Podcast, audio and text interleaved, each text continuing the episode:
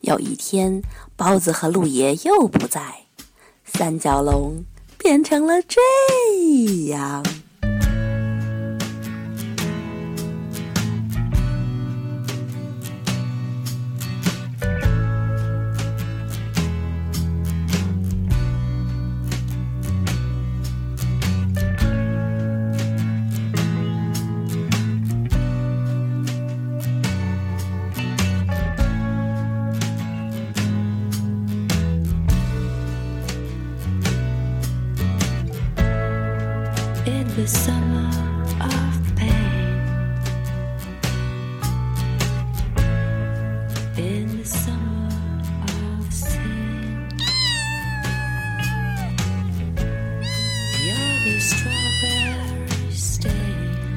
是三角龙电台，刚才在叫的是哈小柏，我是小贤。我是建强。刚才我抓着它爪子，然后它特别不满，所以发出了刚才那样 女神总是有很多话要讲。凛冽的声音。哈小.好好好，玩就好。来自张曼玉，张曼玉，这首歌是张曼玉的，对，为什么感觉和看的视频不太一样？演唱的风格，嗯，这是她在一部电影，应该是叫《Clean》里面的现身，谁的谁导演的电影？我记得是她的前夫。嗯，他们两个联手在这个电影里头奉献了，不仅是她的唱，而且还有很出色的演技。所以，其实你可以发现它的声音是有很多种可塑性的，不只是在草莓上被大家黑的那种很低的，叫什么黑嗓是吗？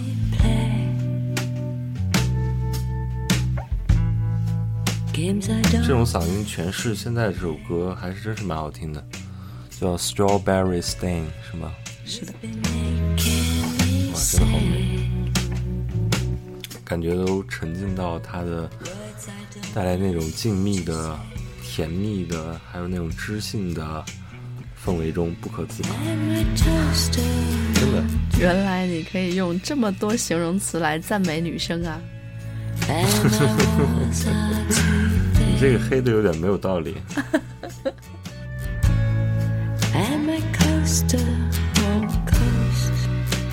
我们今天想给大家分享一些女神的故事。对女神的歌声，这里女神指的不是专业的歌手，对吧？他们是以演电影出身的。对他们可能经常会被大家在大荧幕上看到，而且演技都还不错。张曼玉是从什么时候？从你的青春期开始出道的？我的青春期，是吧？喂，我们不要 You don't like 为了捧女神而黑女神经病啊.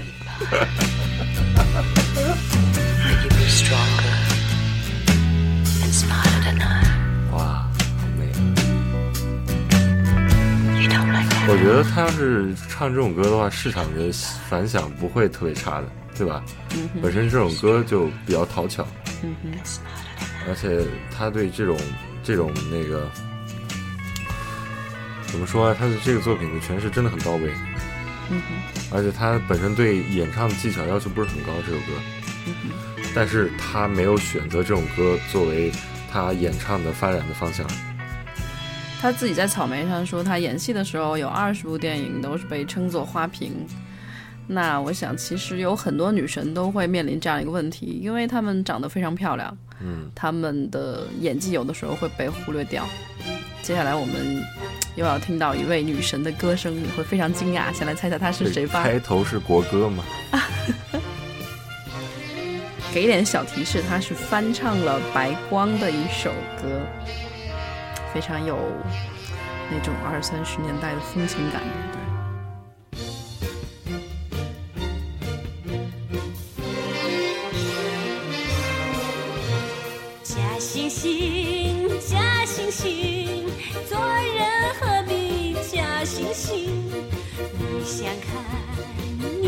看，你要看，你就仔细的看看清，不要这样这样装着一板正经，不要这样板起面孔吓坏了人。所以现在有没有人能猜到他到底是谁呀？这个如果你没有听过这首歌，不了解这首歌的背景的话，肯定不会有人猜出来，我敢保证。我刚听到这首歌，看到他演唱者的时候，我都震惊了，你知道吗？因为这首歌它的张力特别特特别足，他的表现表现欲望也特别足，但他情绪也特别饱满。你发现没有？他声线也非常像非常像专业的歌手，对，真的是。那你揭晓吧。他是巩俐。就是秋菊打官司那个秋菊，天哪，对，简直炸裂，灵魂炸裂之歌，呃，完全猜不到，真的完全猜不到。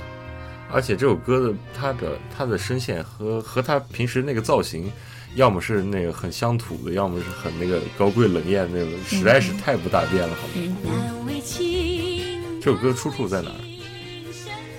好像是为了纪念中国电影历史而做的一张唱片，大概里面收录了不少这种具有时代印记的电影里面的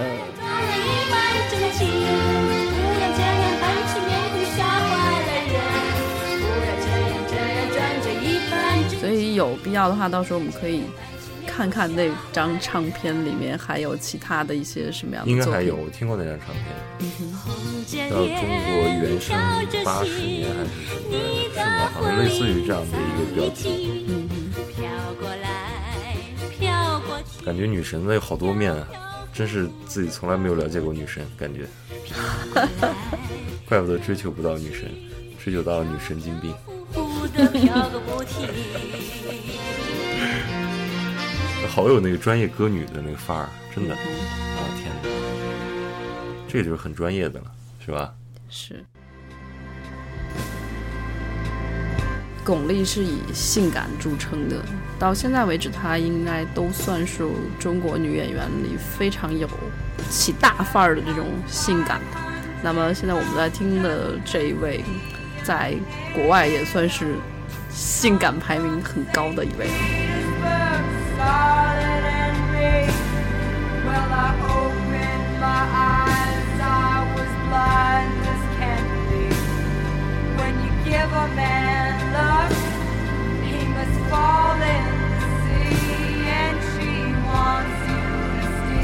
来自斯嘉丽·约翰逊，《Falling Down》。好有范儿，特别有个性，声音。声音虽然不没有那个特别的传统意义上的圆润啊，还有高亢啊这些元素，但是哎诠释的非常好。但我印象中，他开始开嗓唱歌，并且有很好的制作团队帮他做了专辑之后，市场反响并不好。有女神这样的色艺，不是怎么说？德艺双馨吗 light. 有女生这样的歌影，歌影双双双双双成功的的潜力吗？你提个醒给我，有吗？蝴蝶，我觉得应该这样的例子还挺多的，到现在都应该有很多是，尤其是在海外来讲，有很多女艺人，她也许并没有太专注在歌唱这个领域，但是每一次他在他的电影里开嗓的时候，都会吓你一跳。哎，莫文蔚。对对对，莫文蔚。我们还看了他的前前几年去看他的催眠大师对催眠大师，然后演的也是真棒。他在《食神》里不是更棒吗？但确实是，尤其是莫文蔚在最近几年，她发爵士唱片的时候，真的让人惊为天人。不过今天好像没有选莫文蔚，对，因为我们可能更多想倾向于这些，以演绎演技而出名的女星，是的，但是给大家展示一下她们平时不为人知的一些嗓音，好嗓音，也不一定有过人的嗓音，但是她们至少，呃，在这首歌里面诠释了自我。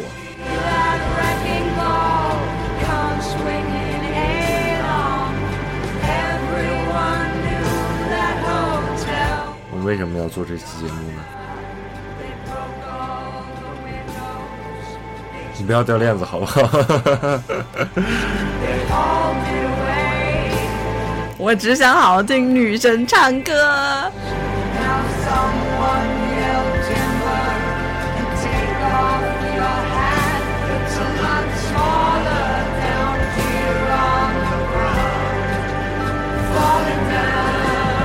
可能对于女生来说都有同样的一个问题，就是她拍戏拍的好好的，也享受了很多美誉，比如像张曼玉重新回到草莓被很多屌丝黑的时候 是什么心情？我觉得她应该无所谓吧，是吧？人家色艺双绝，然后家产万贯，名利名利双收。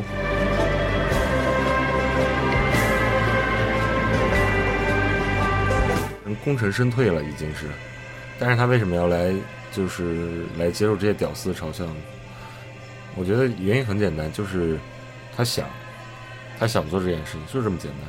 嗯哼，也不是说那很土的，他有一个梦想，也许他就是想做这些事情，而长久以来他一直没有时间，也许在忙事业，也许在忙家庭，但是现在刚好有时间了，他来做这件事，就这么简单。其实这个不是所有人都敢于去选择的一件事情，因为可能对于他完美的履历来说，会留下一张污点，永远会有人说：“哎，你这张唱片卖的很差。”或者是你这一次的演出感觉跟我的期待不一样，但就像我之前在微博上贴，我说大家不要在这件事上入戏太深。你可能看到的是他演过的角色，比如你记得很清楚的李翘，或者是其他的一些角色，但那个并不是张曼玉自己，反而是我觉得她用这样的一个嗓音唱歌的时候，那个才是她。When I fall in love, it will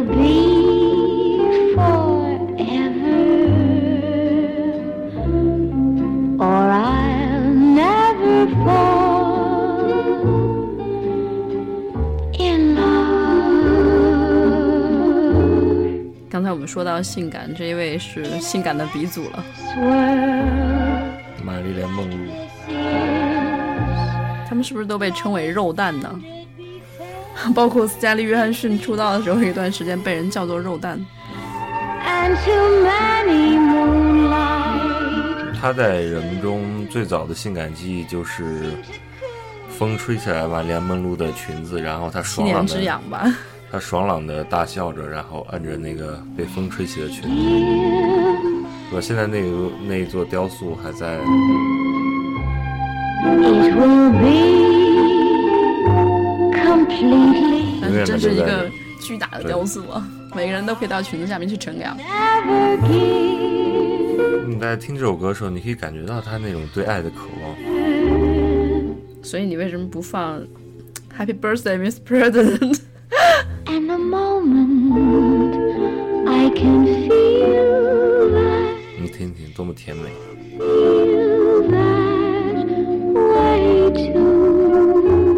我觉得你这次用到的所有的形容词，好像都有一些影射的意味。不过玛丽莲梦露她好像的感情的生涯是比较坎坷的，非常的坎坷。因为人们总是在她这个性感的外表之下，会对她一种有一种误解，包括他塑造的形象里面。呃，实际上每个人，就每一个隐藏在荧幕之上的一个人，他的背后只是一个普通的人。and the moment 就像你前面所说的一样，人们会因为这个角色而去神化他。实际上，你再怎么神化他，他都只是一个普通的人，有血有肉。Is when I fall in love. 但好像看起来蛮有趣的一件事情是，我们心目中的女神在感情路上都不是很顺利。不只是心目中的吧，包括身边的很多女生。生活中的女神也是这样吗？对对，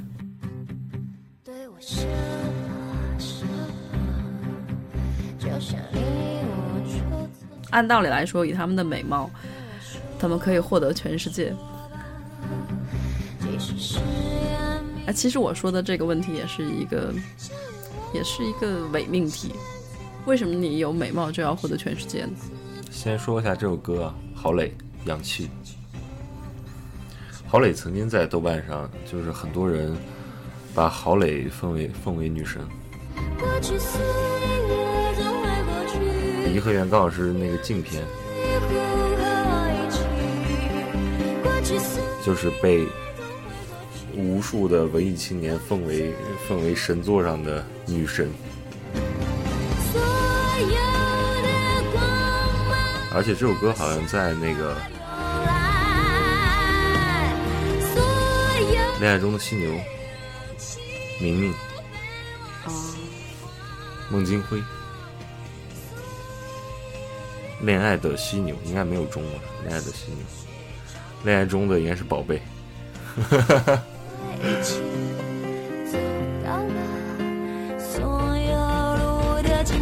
而且这首歌它有一个对我射吧射吧，然后他唱的很隐晦，唱的有点像对我笑吧笑吧。你知道这个梗吗？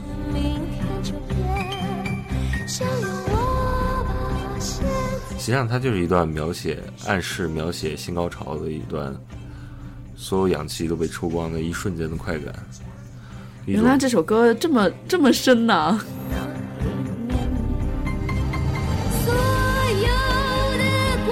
对政治色彩下的色情片，其实你知道吗？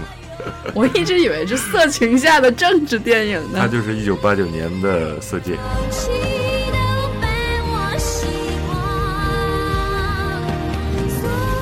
明明是你自己跑了，没有跑啊，这都是顺着歌说的。不，你在聊一些什么性高潮啊，然后郝郝蕾剃什么，色戒啊？郝磊剃我光头，你知道吗？我知道。哎，你对这些女人渴望她们的甜美、她们的光头是吗？不不不不不，我是说，这其实对他们来说，这也是一个很需要勇气去做的一件事。毕竟一个女艺人嘛，她要很照顾自己的形象，对吧？我记得这位女演员好像也出现在过孟京辉的戏剧里，不知道是不是记错。源泉拥抱的问号，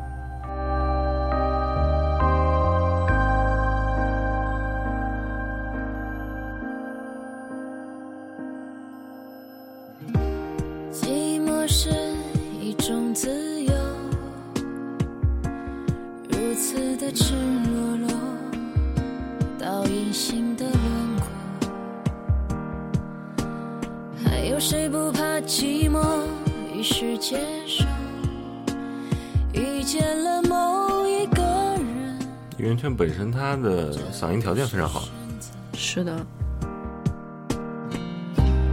我还在你的眼中，你听听，可是爱音域非常的好。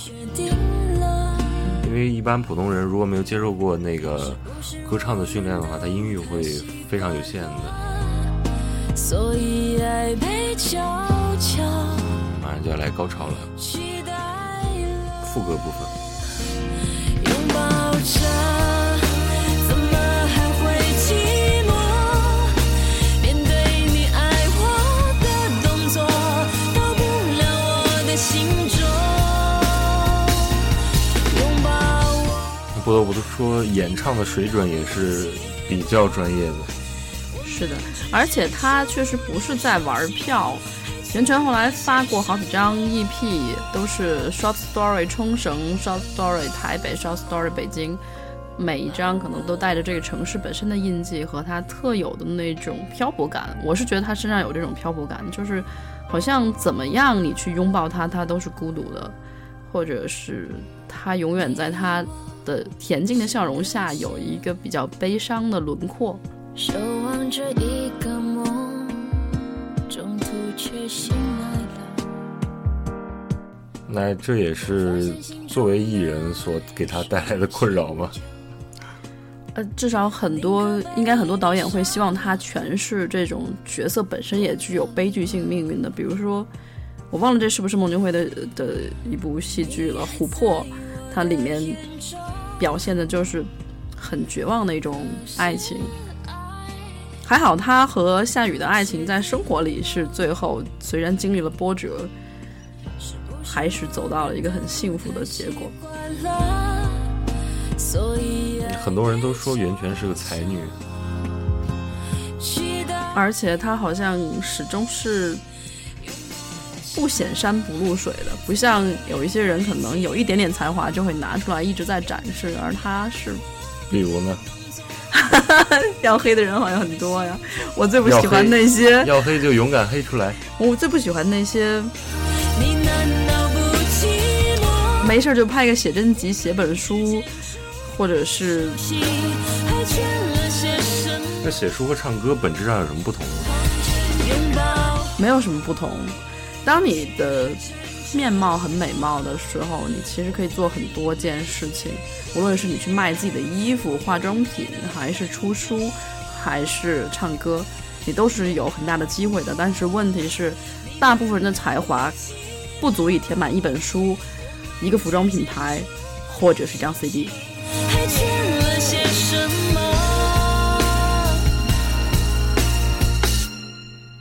当我们都沉默。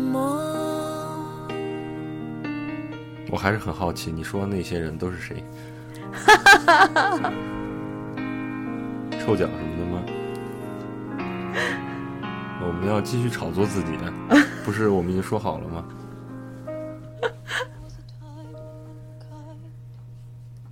接下来这个姑娘也是非常瘦的，跟袁泉一样，都是瘦成了排骨。其实你看，做女神的条件并不需要你有三十六 D，这你就错了。非常瘦的不应该是男孩吗？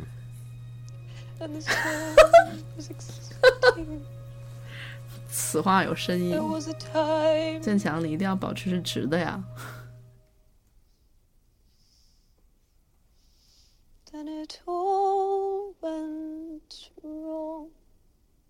悲惨世界是吧？对，I Dream 的 Dream，安妮海瑟薇，她确实是个很奇葩的姑娘。为什么呢？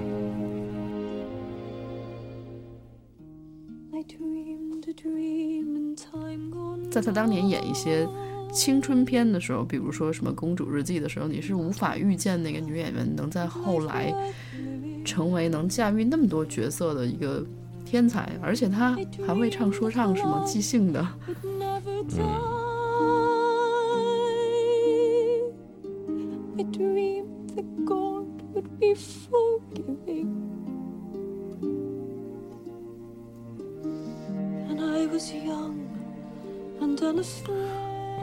悲惨世界》是一部歌舞电影，什么音乐电影、音乐剧，是的，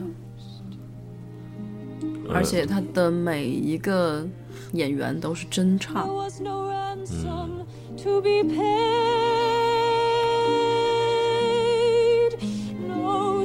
声音有点紧。我曾经看过关于这部电影拍摄的那个纪录片，嗯，当时真的很震撼，因为导演要调度每个演员在现场真唱、现场收音，然后这样他现场收音，对他这样能淋漓尽致地表达这个人当时演出时的情绪。比如说，我此刻正在一个很受摧残的环境下，他不希望通过后期的方式，可能你已经丧失了那个表演环境里所有的情绪和细节。那如果这么说的话，那想你就是选择出演这部戏，还真是挺有勇气的。是的。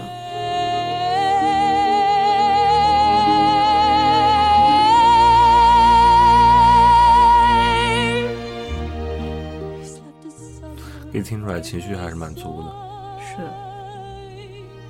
虽然在演唱的技巧上有一定的瑕疵，但是你要考虑到他的这种所谓的瑕疵，是因为有他的临场表演的。他当时确实是一边唱一边在哭，一边在表达所有爆发式的情绪，他还能在这种情况下驾驭他的声线。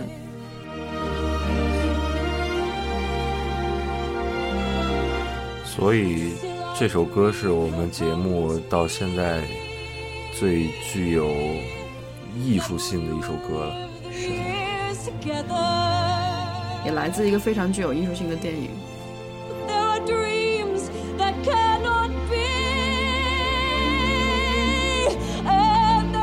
不得不承认，他的导演真的是大手笔，因为这样的一部世界名著，通过歌舞的方式还原，而且在主要的剧情上毫无损失，所有的演员都用真唱，甚至有一些大规模的歌舞，真的不是一件小事情。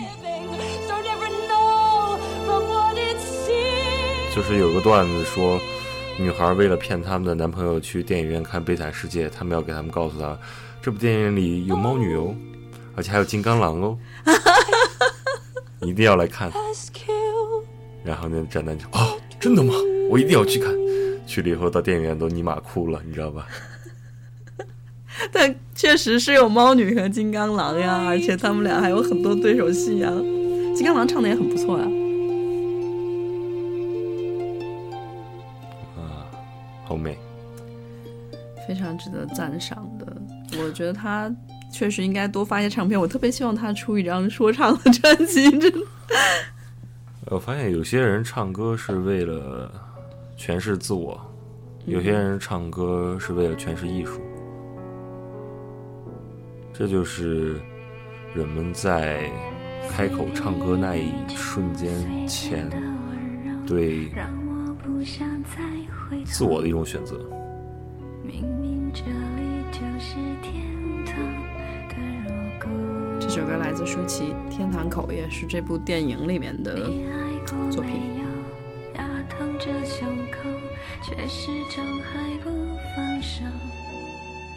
明明已是尽头，偏向这以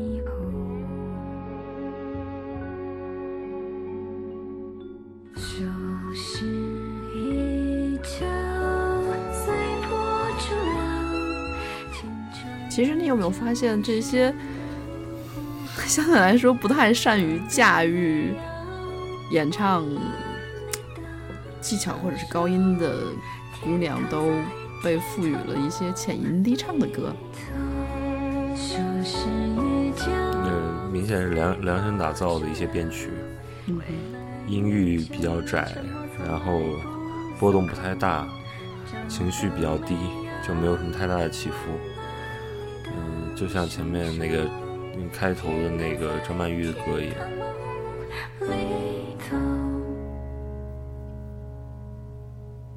这样的歌很适合他们，不会出太大的瑕疵。我不知道这有没有商业上的考虑，因为其实，在李宇春出演的很多电影里，她也都唱了主题曲。实际上，我觉得也不完全有这个必要。但是你想一想，如果是在他的电影宣传期，的同时发了这首歌的话，对他的因为听他的歌而起来的这些歌迷来讲，可能就是最大的一个宣传资源了。但是舒淇其实并不具备这个职能，我不知道为什么一定要让他来承担唱歌的这个部分。相对来说，我更喜欢听他说话。那么接下来我们来听一段说话好了。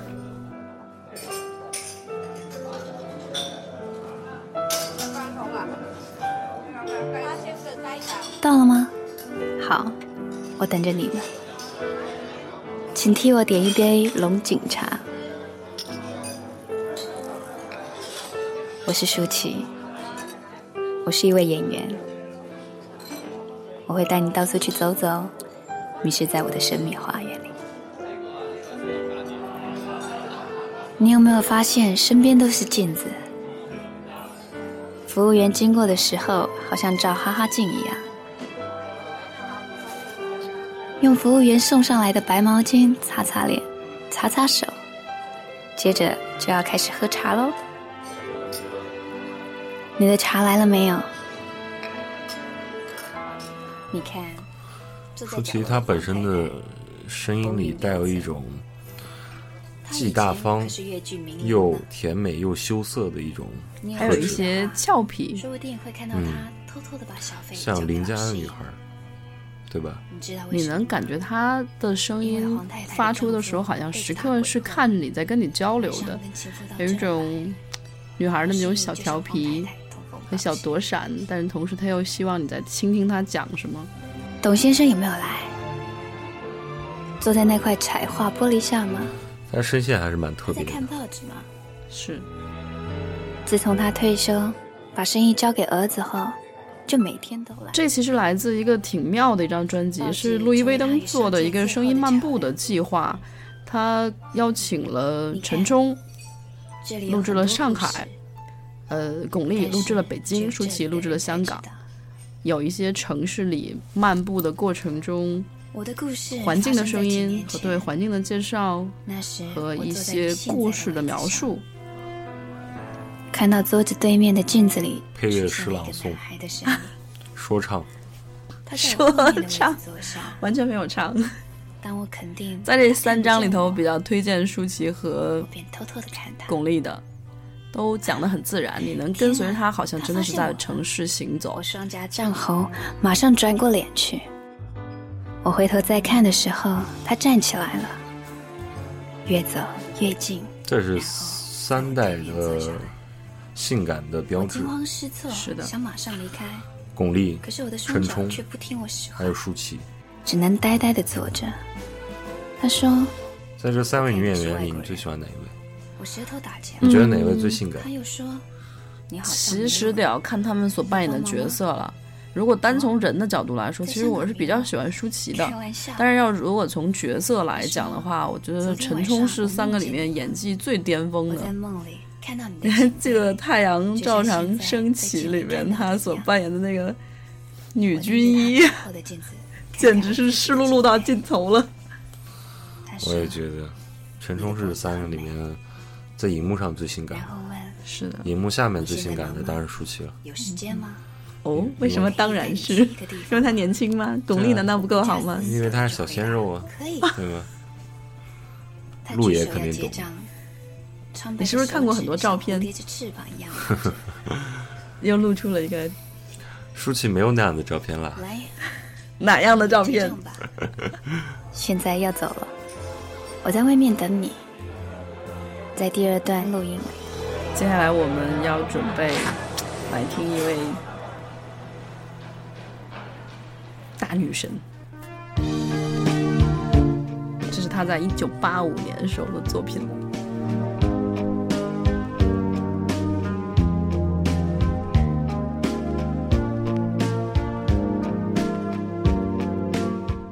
我们之前哪一位女神不是大女神呢？Sur la mer, il a pas de nom. Son bateau s'appelle Tire-Bouchon. 瑟菲玛索，歌名我就没法念了。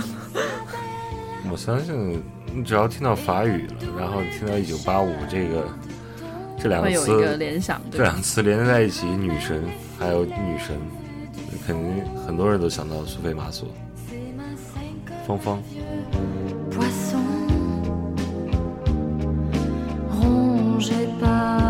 他跟斯嘉丽·约翰逊差不多，当时都是伴随着自己演技的一个高峰发了专辑，但是也都是市场反响并不好。当然，相对来说，我觉得可能我更喜欢斯嘉丽·约翰逊的专辑一些。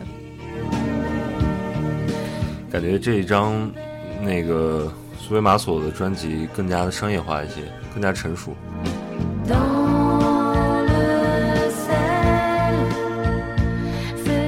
就隐藏了歌手本身的个性。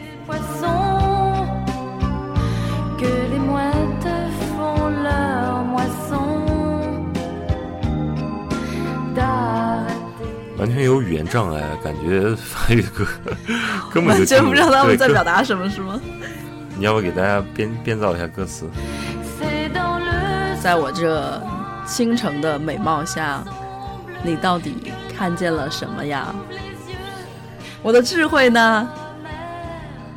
我的善良呢？我的家人呢？你都没有注意？到吗？我为什么要看到你的家人？你要真诚的娶我，你当然要看我家人了。你好破坏氛围。你不让我来依造一下吗.正是因为这个原因，所以这张专辑没有卖的没有卖好，你知道吗？歌词写的太烂了。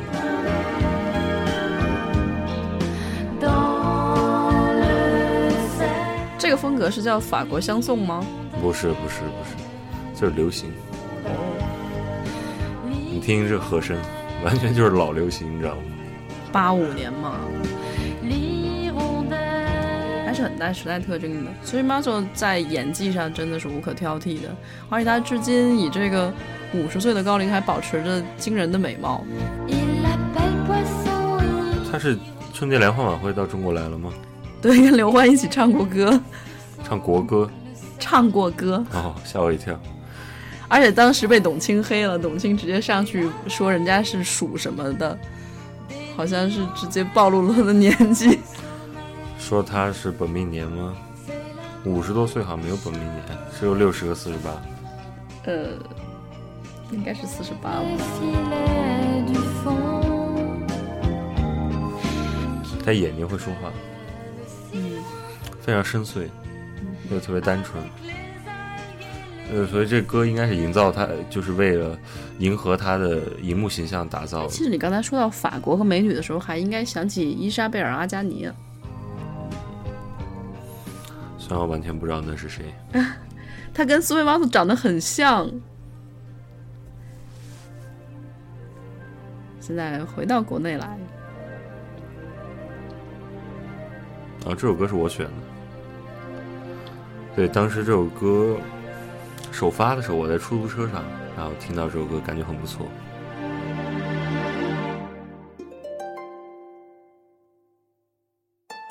赵薇，《天使旅行箱》。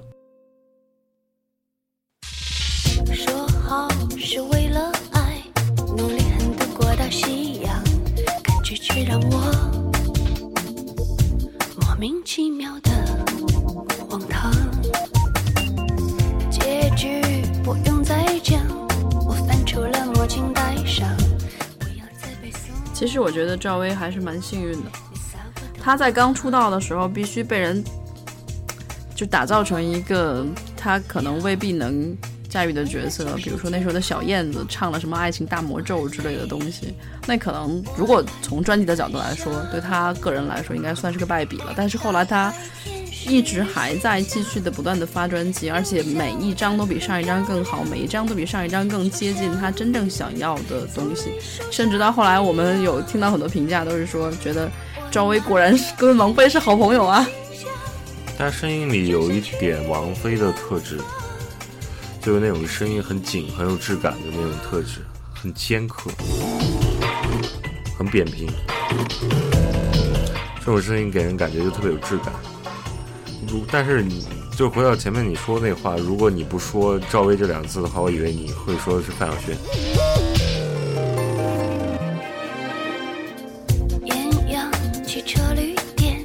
范晓萱以前在刚出道的时候，在唱那些什么“我爱洗澡”，好多泡泡啊，啊，然后他一度得了抑郁症啊，然后还会个自杀什么的。但是现在他走出阴霾，自己成立了自己的音乐工作室，然后开始做他所有他喜欢的音乐。对对对，这些就是我们前面所说的，在音乐中对一个自我的选择。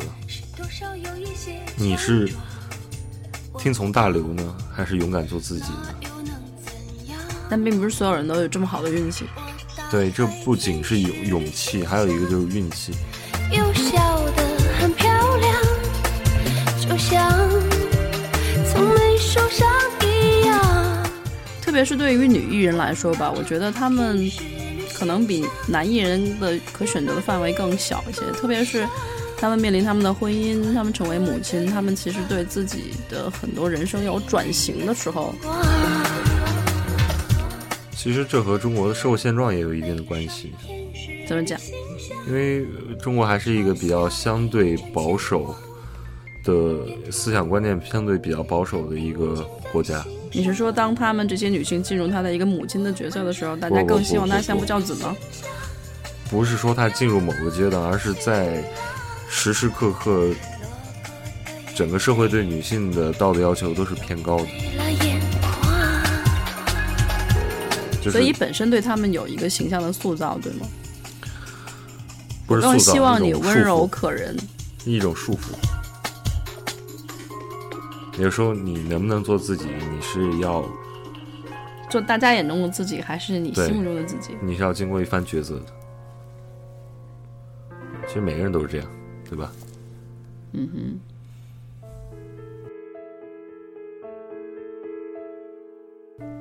刚那首歌其实很好听。接下来这首也是，这世界唯一的你，霸占了我所有表情，这是上天给我的奖励。声音很特别，周迅《这世界唯一的你》，彭青为他写的歌，其实能听出彭青的色彩来。是的，诉我，世界美丽有感情。这首歌是献给孤独症儿童的，特别的美。我好多次在听这首歌的时候，就安安静静的听周迅在唱歌，然后眼泪就哗哗的掉下来。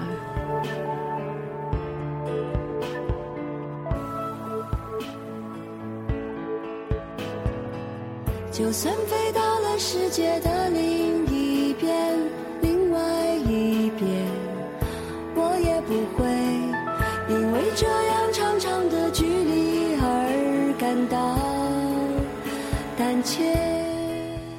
迅哥在前一段时间在微博上，刚公布恋情了，对，以一种很贴百度百科的方式很酷啊。，而且是在新浪微博上嗯哼，给人，而且在发生这件事的前一天晚上，我们刚刚八卦了周迅，我们俩哦，我都不记得了。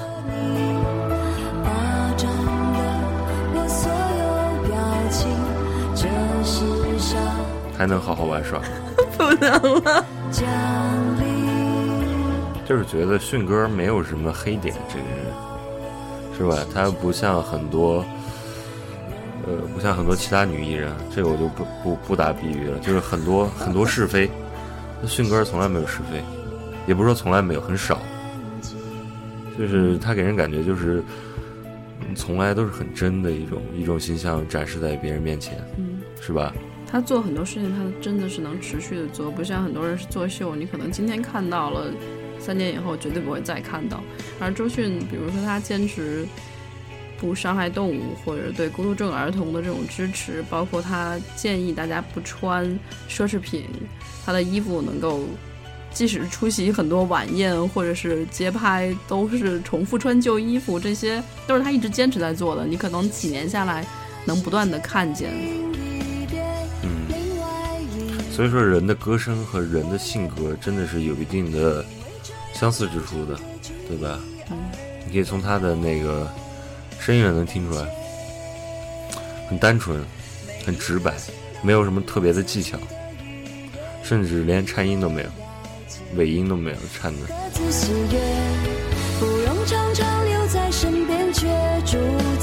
但是声音很干净，周迅在刚开始唱歌的时候也经常被人黑，就像黑张曼玉一样，嫌她的嗓子可能声音太低沉了。大家期待她对啊我是发出很甜美的声音，我以前看过他采访，他就是自嘲自己是公鸭嗓子。跟张柏芝一样。她确实声音很低，她在演戏的时候，她的声音也非常低。但是他声线很质感，而且她可以驾驭的音乐风格真是挺多的。我觉得这样的声音适合适合唱歌。他自己出了几张专辑，而且他在很多电影里头有现身，比如说《恋爱中的宝贝》尝试的那种小电子，还有在《李米的猜想》里头，他跟窦唯合作的歌，都对电影是增色很大的。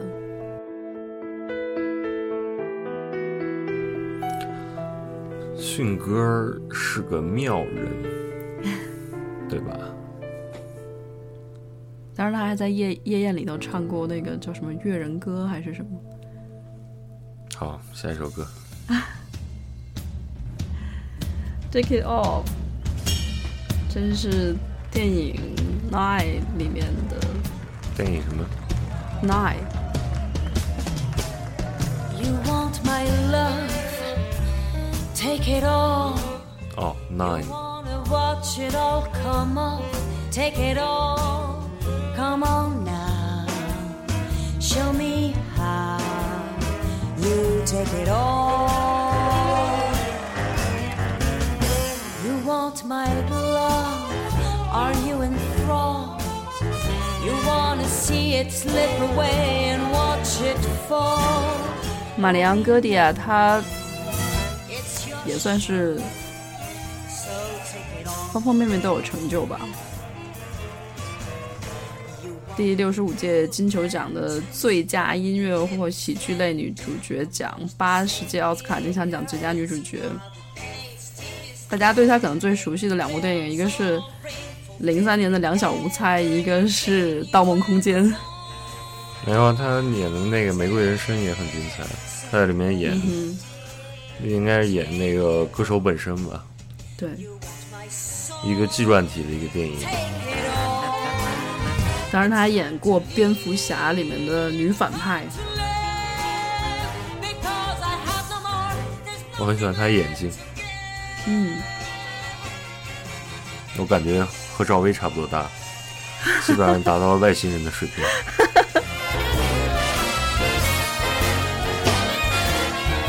所以《Nine》这部电影还蛮值得看的，因为里面有九位女主角，我印象中，而且全都是顶级的女演员，包括这个汤姆克鲁斯的前前女友吗？哪个前女友？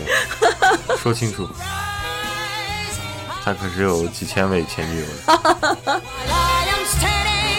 就是把他从妮可基德曼身边抢走的那一个叫做什么.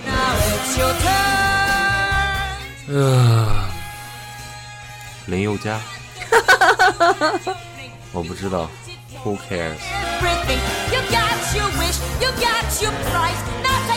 哦，他声音很有力量。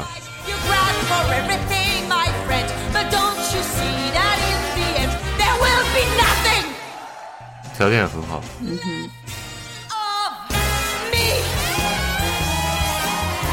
我觉得他是完全可以在音乐上有所斩获的。不过这两年好莱坞的这些歌舞片越来越少了，真的是。以前精彩的大作还是不少的，芝加哥呀、红磨坊啊。是不是因为愿意出演这样的歌舞片的演员越来越少了，还是说市场越来越不受欢迎了？拍过歌舞片很辛苦吧？应该是。是不是发现吃力不讨好？哎，这首歌很好听。哎，来自这个就是新生代女神了，她在《绯闻女孩》里头演 Queen B。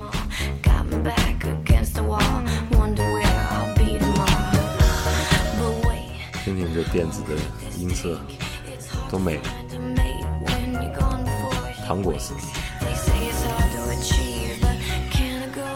莱顿梅斯特，很年轻，八六年。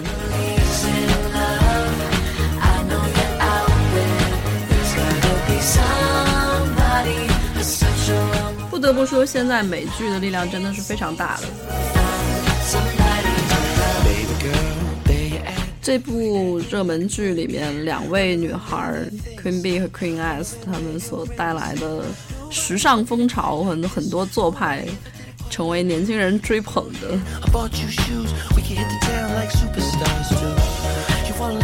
而我觉得 Queen Bee 确实是非常会唱歌。反正我是没有看过，你可以随便说。他这部剧里还有一个 Little J 这个角色，他自己也是有一支摇滚乐队。I know you're out there. There's gotta be somebody, such a wrong world, but I can't seem to. 你发现没有？就是我们在挑选的这些出来的歌曲里面，外国女艺人的歌基本上就是复杂性都比都比国内女艺人的要要要要大很多是吧对对对对对。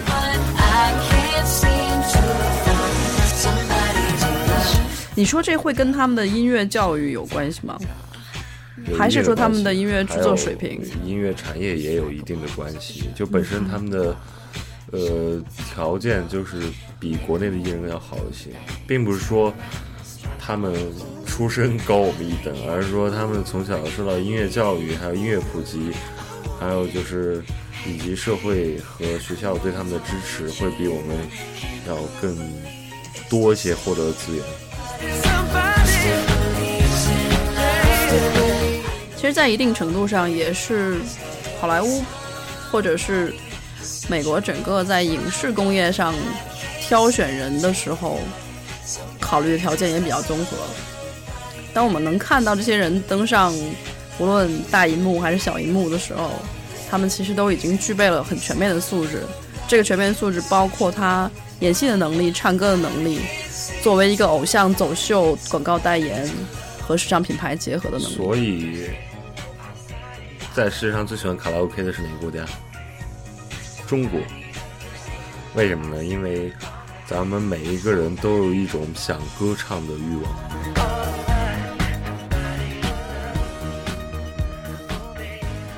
所以说，女艺人也是普通人啊，她们也有想歌唱的欲望。嗯，尤其是当你的条件很好，天赋又超出普通人的时候，我觉得这和条件和天赋没有关系，每个人都有歌唱的欲望。但是你有这样的条件的时候，你可以把它变成 CD。有这样的条件，你也可以去草莓音乐节啊。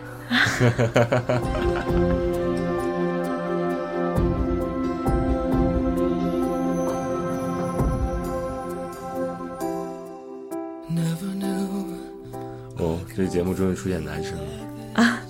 一首合唱的歌曲，相信很多人对这首歌印象很深。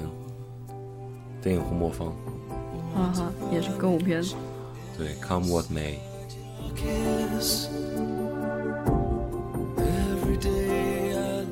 来自尼可基德曼和伊万麦克格雷格。listen to my heart. Can you hear? 男神女神的组合哟。呃，这两个人的声音条件都特别的好，真的是。我觉得抛开制作的因素来说，这两个人完全就是可以去当个歌手。你不去评价他的成就是多是多大、多远、多广阔，但是真的可以去当歌手。但是我认真想一想，要这么去比较的话，好莱坞真的有大量的巨星有这样的特质，连没有特质的汤姆·克鲁斯都主演了一部 摇滚摇滚电影啊！哪一部？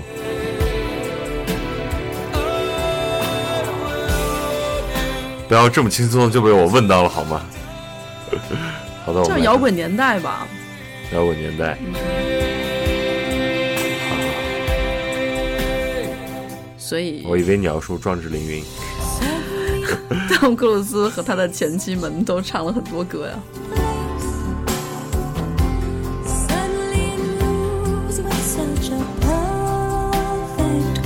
你听听这声音，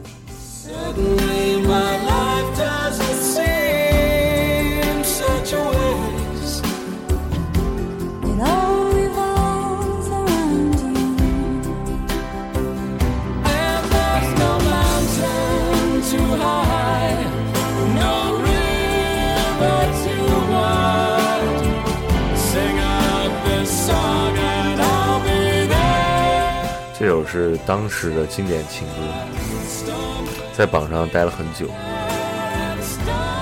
形容的是一种对爱情的勇敢的向往。Come what may，什么都可以，来吧，我们不怕，我们勇敢的接受。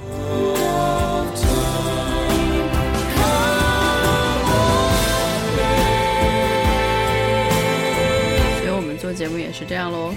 如果你们不喜欢我们俩的搭档的话呢，我们也不会理会你。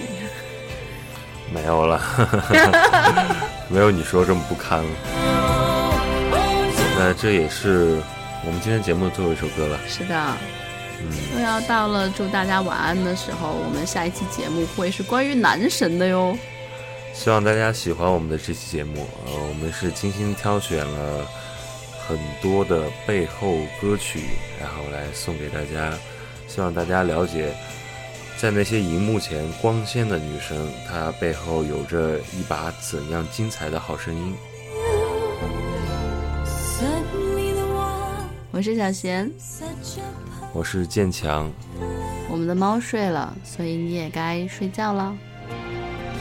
祝大家晚安。